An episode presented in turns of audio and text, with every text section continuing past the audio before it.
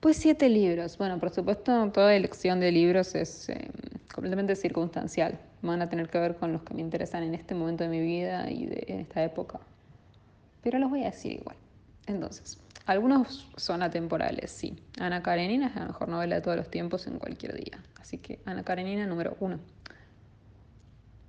Otro libro que me guste en general todos los días va a ser Cumbres Borrascosas. Es un libro que me gusta siempre. Después uno de mis libros favoritos em, últimamente, pero que creo que también va a permanecer, es em, La mujer singular y la, ciudad, eh, creo que lo tradujeron así, sí, de Vivian Gornick. Ya vamos tres. Um, el óptico de María Gainza para mí es uno de los mejores libros de la literatura argentina en general y de los últimos 20 años, así que vamos, cuarto libro. Em, sigamos, sigamos, sigamos.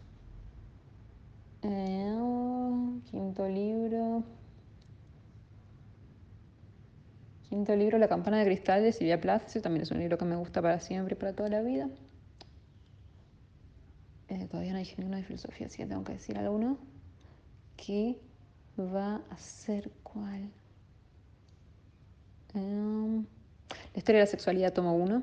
Es tal vez mi, libro de filosofía favorito. Ya voy seis libros.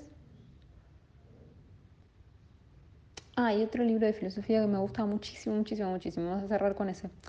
Em, no al futuro, de Lee Edelman. Si no lo leíste, te lo recomiendo muchísimo.